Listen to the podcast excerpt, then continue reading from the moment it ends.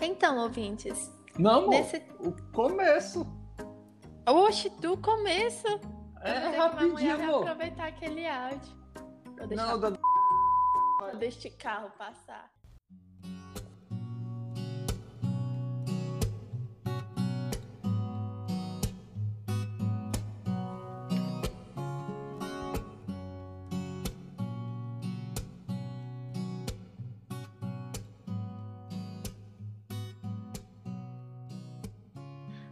Bom dia, boa tarde, boa noite, boa madrugada, ou seja lá qual horário você esteja ouvindo esse podcast. Meu nome é Amanda. E meu nome é Dan. E hoje nós vamos te falar sobre o porquê você não deve brincar de unir átomos de hidrogênio. E nessa parte 2 do nosso podcast, vamos te falar sobre fissão nuclear, Segunda Guerra, curiosidades e muito mais. Então, ouvintes, é importante falar também que em 1912, Niels Bohr, como muitos conhecem do ensino médio, né, concluiu que cada átomo possui um conjunto de energia disponível para seus elétrons e que, ao absorver certa quantidade de energia, esses elétrons se deslocavam para uma órbita mais distante do núcleo. Bohr, dessa forma, aperfeiçoou então que o núcleo atômico de Rutherford, que foi conhecido como sistema atômico planetário, ou seja, o núcleo, que seria o Sol, seria o átomo, e os planetas ao redor seriam os elétrons e órbita. Esse era o modelo planetário de Rutherford que o Bohr aperfeiçoou. E a partir desse momento, nós vimos um modelo que ficou conhecido em um campo de estudo chamado de física quântica. Então, agora chegando na segunda parte mais triste do nosso episódio, no dia 29 de junho de 1934, a Marie é hospitalizada em estado crítico e ela faz as seguintes afirmações: Eu faço parte dos que pensam que a ciência é belíssima. Um estudioso no laboratório não é apenas um técnico, ele também é uma criança confrontada a fenômenos naturais que a impressionam como um conto de fadas. Não creio que em nosso mundo o espírito de aventura corra o risco de desaparecer. Se vejo em mim alguma coisa vital, é justamente esse espírito de aventura, que me parece inextirpável e que é aparente da curiosidade. Esse espírito perdurou por toda a vida da Marie e, infelizmente, dia 4 de julho de 1934, do mesmo ano, ela falece aos 67 anos. Não iremos entrar mais assim adentro da vida da Irene, da sua filha, mas eu queria reforçar que, após a morte da Marie, ela retomou os trabalhos da mãe. Dois anos depois, ela vai ganhar um prêmio Nobel de Química junto com o Frederic Curie, que será o marido dela e colega de trabalho, pela descoberta da radioatividade artificial. Então, no final de 38, Otto Hahn e Fritz Strassmann descobriram que se eles acertassem dois átomos de urânio com nêutrons, eles poderiam produzir um elemento chamado de bário, que seria um elemento bem mais leve. E a austríaca Lise Meitner e Otto Frisch descobriram que o átomo de urânio estava se dividido em dois após esse processo. E isso ficou conhecido como fissão nuclear. E esse termo fissão significa quebra, né? Simplesmente quebra. E nessa divisão Sim. desses dois, eles liberavam 200 megaelectronvolts, que seria uma energia suficiente para mover um grão de areia. Assim, pode parecer pouco, né? Bem pouco mesmo. Mas vocês têm que se atentar ao fato de que essa energia vem de apenas um átomo. E uma grama de urânio tem mais de 2,5 milhões de bilhões de átomos.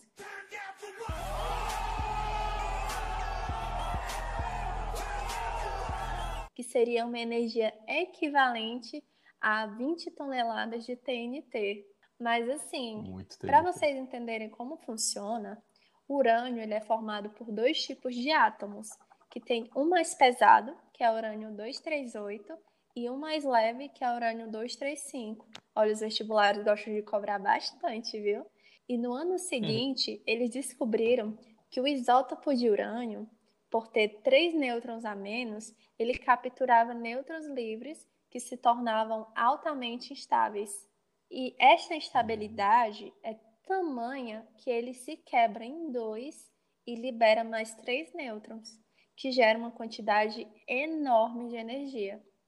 E vocês têm que pensar também que esses três nêutrons eles vão tender a romper outros três núcleos, os quais vão liberar mais nove nêutrons, que liberaram 27 e assim por diante em progressão geométrica, que isso é chamado de reação em cadeia, que o tempo todo vai liberar energia. E se essa reação for muito rápida, isso vai gerar uma explosão, né?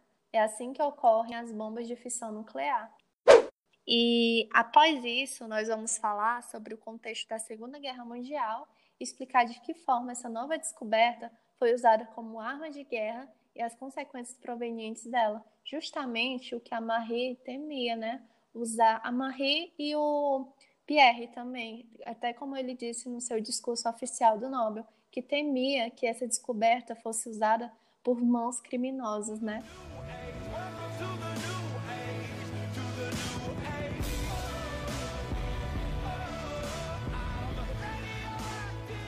Gostaria de falar que naquela época já começaram a entender que esses estudos desses elementos radioativos, principalmente da fissão nuclear, poderia ser muito perigoso e muito bom para ser usado como uma arma de guerra.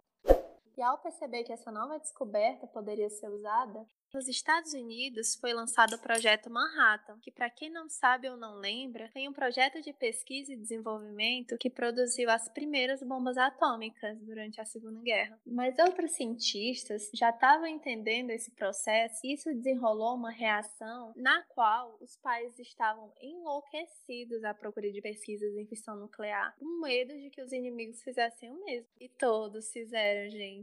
Mas a Segunda Guerra Mundial teve fim com o uso das primeiras bombas atômicas utilizadas na história da humanidade. Para você ter noção do quanto essas bombas foram desastrosas, elas tiveram um papel preponderante no fim da guerra. Olha só, e vocês vão saber que bombas são essas. E as bombas foram lançadas sobre as cidades de Hiroshima e Nagasaki nos dias 6 e 9 de agosto de 1945, respectivamente. Como muitos já sabem, né? Que eram as bombas conhecidas como Little Boy e Fat Man, que eram originadas a partir da fissão nuclear, como já estabelecemos anteriormente.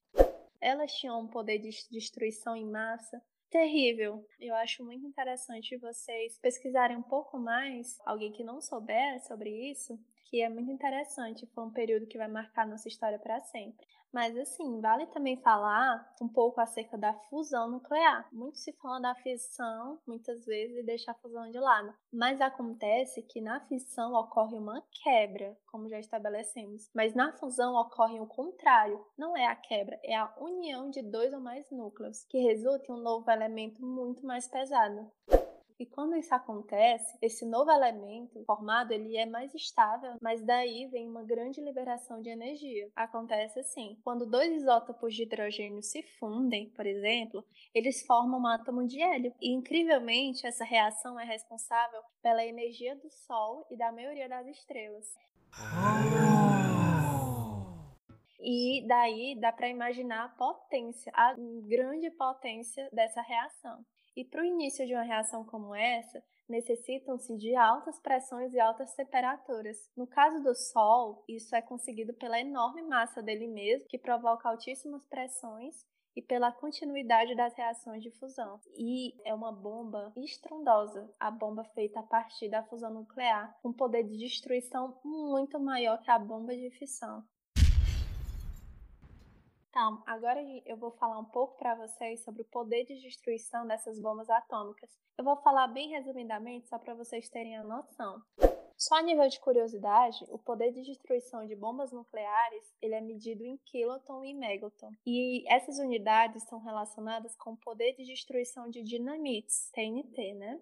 E o kiloton é equivalente à explosão de mil toneladas de dinamite. Mil toneladas. E o megaton corresponde a um milhão de toneladas de TNT. Só vocês lembrarem, mega, bilhão, quilo, mil. E para efeito de comparação, a Little Boy, que foi lançada sobre Hiroshima, ela possuía um poder de destruição equivalente a 16 mil toneladas de TNT, ou seja, 16 quilotons. E a Fatman, que foi jogada sobre Nagasaki, ela tinha em torno de 20 mil quilotons. Nossa, gente, é um poder assim absurdo. Mas eu queria falar para vocês só sobre uma bomba, que ela foi a bomba com a maior capacidade de destruição que se tem relato na história, que foi a Tsabom, que foi feita pela Rússia a partir de fusão nuclear, e ela possuía um poder destrutivo de 50 megatons, ou seja, 50 megatoneladas, milhões de toneladas de TNT. Olha que bizarro. Mas calma, galera. Para quem não sabe, essa bomba ela não foi usada em confrontos diretos. Agora o Dan vai entrar na ocorrência e acidentes nucleares. Sim.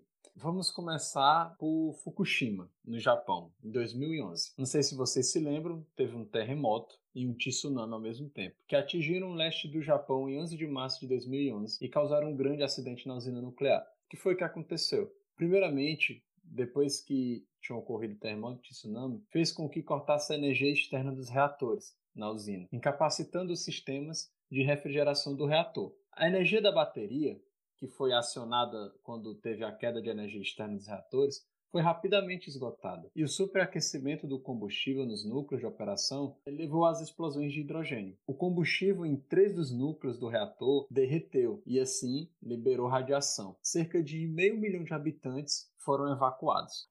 Então agora vamos falar sobre o acidente que aconteceu em Chernobyl em 1986. Foi um acidente nuclear catastrófico ocorrido entre 25 e 26 de abril deste ano, onde o reator nuclear número 4 da usina deveria ser desligado para manutenção de rotina. Então foi realizado um teste para determinar a capacidade do equipamento de fornecer energia elétrica para ver se era suficiente para operar o sistema de resfriamento do núcleo do reator e o equipamento de emergência durante o período de transição entre a perda da fonte de alimentação elétrica da estação principal e a inicialização da fonte de alimentação de emergência. Ou seja, eles queriam ver se realmente, mesmo com a pane elétrica, uma simulação que a energia elétrica cessasse, como é que iria se comportar esses equipamentos de emergência. Mas com isso, os trabalhadores não implementaram as precauções de segurança adequadas e nem alertaram os operadores sobre os riscos de teste elétrico. Ou seja, não teve a comunicação ali entre os trabalhadores, entre as operações. E isso foi o principal erro que aconteceu.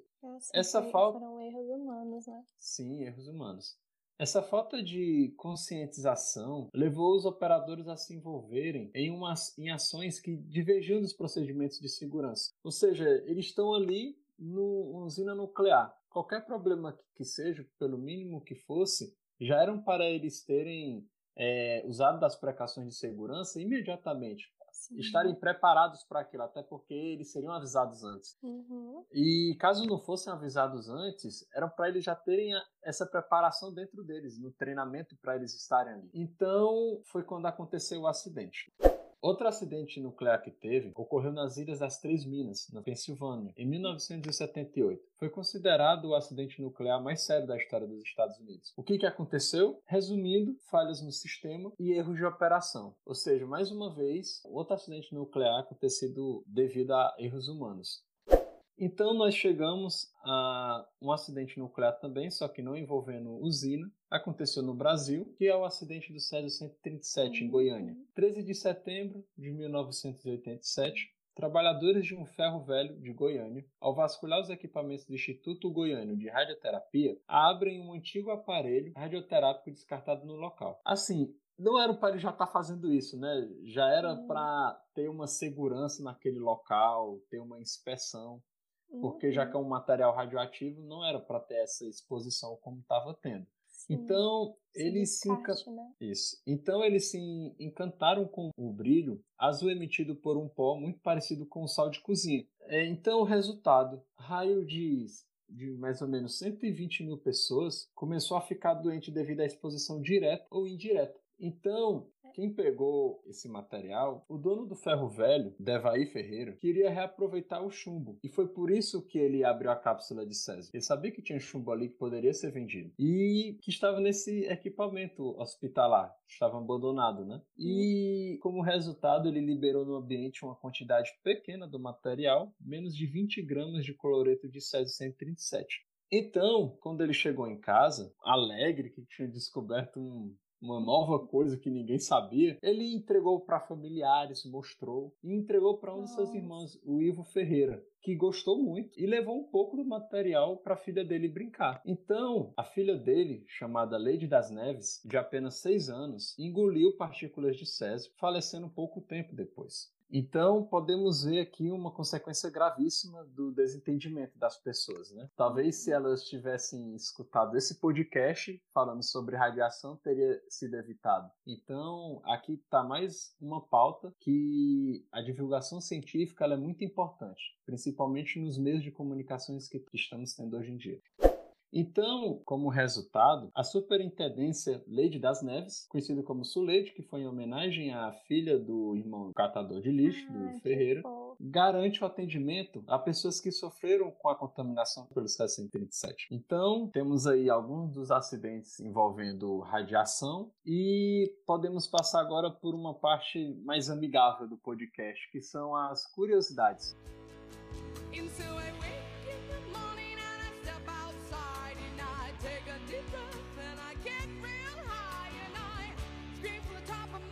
Podemos começar que os pioneiros na radioatividade eles ficaram confusos com a descoberta desta. Por exemplo, Becquerel acreditou por um tempo que a radioatividade era um tipo de fluorescência.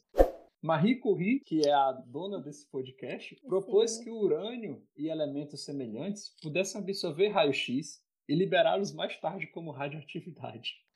Marconi, outro agraciado com o Prêmio Nobel de 1909, por seu trabalho com ondas de rádio, admitiu livremente, com certa vergonha, que fazia que não fazia ideia como era capaz de transmitir ondas de rádio por todo o Oceano Atlântico. Ou seja, ele não sabia explicar a própria descoberta dele. E só mais Sim. tarde os cientistas entenderam que as ondas de rádio podem atravessar o globo, porque refletem uma camada reflexiva na atmosfera superior. As ondas vão se refletindo. Outra curiosidade que temos, também envolvendo esse, envolvendo esse assunto, é o radon, que foi o primeiro isótopo radioativo ligado ao câncer humano, que foi descoberto nos pulmões dos alemães na Segunda Guerra Mundial. E temos o caso da estação Grand Central, em Nova York. O que aconteceu lá? Lá é uma estação que foi construída utilizando granito em seus fundamentos e também nas paredes. O granito, por si só, ele é uma pedra que concentra radiação natural. Alguns estudos sugerem que os níveis de radiação na estação são tão altos que ultrapassam os níveis que as usinas nucleares são autorizadas a emitir. Nossa. E isso porque o granito, ele tem na composição dele o urânio e esse por si só, ele vai decair. Então, hum. quando o urânio 238 ele decai, para randônio 222, ele acaba se transformando em um gás, porque o radon ele é um gás, como visto anteriormente, e um gás tóxico. O radônio 222, ele por si só tem um tempo de meia-vida de 4 dias. E ele emite o quê? Emite partículas alfa. Então, temos que nessa estação não, não, não é um lugar assim proveitoso assim para se passar a vida, né? E, detalhe, lá é um, um ponto turístico, tem Sim. vários restaurantes, várias pessoas passando e, e é isso, né? Se vocês forem visitar os Estados Unidos, passem bem longe. É, exatamente. Tirem foto de longe mesmo. É até grande lá. Então, agora uma curiosidade engraçada, que é a descoberta do micro-ondas. Como foi que aconteceu? Um engenheiro que trabalhava em uma empresa de radares, chamado Percy Spencer, notou que a barra de chocolate do bolso havia derretido completamente enquanto ele trabalhava com um aparelho de radar. Intrigado com isso, ele concentrou um feixe de microondas em um ovo cru, que explodiu. Mais tarde, ele percebeu que também poderia usar o micro-ondas para fazer pipoca. Ou seja, isso que é um cientista, né? Fazer vários experimentos. E gostosos, Sim. né? É, e gostoso. Que interessante, essa eu não sabia. Então, não demorou muito para que os advogados da empresa que ele trabalhava registrassem a patente do primeiro forno micro-ondas, que eles chamavam de Radarang. Ah, com certeza a pronúncia não está certa, mas é desse jeito que se escreve, Radarang. então, dentre outras curiosidades, nós temos que a página colorida também, daquelas revistinhas da Avon, ou de qualquer outro tipo de revista daquele tipo de papel, não tem, né? Um tipo, um tipozinho diferente, né? De papel. Sim. Ele é feito de caulin, que é tipo uma argila, que tem um dos seus compostos, o urânio e o tório, que são elementos radioativos. Sim. Além disso, não só é, essa página colorida que está no nosso cotidiano que tem urânio e tório. Também temos a banana, castanha do Pará. Dentre ela, dentre a castanha do Pará, tem o potássio 40 e o rádio 226. E no caso da banana, você não vai morrer se você comer uma banana. E... Mas se você comer 10 milhões de bananas, que foi o cálculo estimado, você poderá ter consequências graves. A radiação cósmica, ela é algo também que eu vou, vou só, só explicar aqui rapidamente, que é em relação aos pilotos de aviões, que recebem mais radiação do que trabalhadores de uma usina nuclear, por exemplo. Por quê? Olha só. É, por causa da radiação cósmica. Eu vou explicar para vocês o que seria a radiação cósmica de fundo em microondas, que é o nome científico dela. Nome bonito, né? É lindo. É assim, eu vou tentar deixar bem didático. A radiação cósmica de fundo e microondas é uma radiação eletromagnética e preenche todo o universo. Uma curiosidade dentro disso é que o ruído provocado por essa radiação está presente em cerca de 1% no funcionamento dos nossos aparelhos elétricos. E este ruído pode ser compreendido como um fóssil de uma época em que o universo era muito novo. Então, basicamente, a radiação cósmica de fundo e microondas é um fóssil da luz, resultante de uma época em que o universo era quente e denso, apenas 380 mil anos após o Big Bang. Apenas. Então, apenas. É porque, falando de, de cosmos, 380 mil anos é muito pouco, é, né? É, pouquíssimo, irrelevante, né? Então, nós estamos falando de um, um fóssil da luz, nós estamos falando que realmente existiu um Big Bang. É um resquício dele. E como é que funciona essa relação da radiação cósmica com os pilotos? É da seguinte forma. Em linhas gerais, o campo magnético da Terra ele é mais fraco nos polos magnéticos, ou seja, por consequência, os níveis de radiação cósmica são mais elevados nas regiões polares e vão decrescendo em direção ao Equador. O que, que isso quer dizer? Quer dizer que quando o avião está lá no polo, ele está menos protegido da radiação cósmica do que se ele estivesse no Equador, justamente por causa da magnetosfera. O que é a magnetosfera? Ela é uma região formada pelo campo magnético que envolve um astro, construindo a parte exterior da atmosfera. No caso do nosso planeta, né? Seria o astro. Sim. Ele funciona como um escudo que devia as partículas carregadas eletricamente provenientes de tempestades solares. Assim, é responsável por proteger a atmosfera, além de mantê-la em sua posição. Então aí nós estamos vendo a importância da magnetosfera. Ela nos protege da radiação cósmica e até mesmo a nossa atmosfera nos protege disso. Então, no caso, os pilotos de aviões vão ser acometidos por radiação cósmica e outra radiação também. Qual é? A radiação ultravioleta. Só que essa a própria carcaça do avião já o protege. Sim. Então, aqui nós podemos ver várias curiosidades envolvendo Ah. a radioatividade, né, amor? Com licença. Eu poderia citar uma curiosidade? Claro.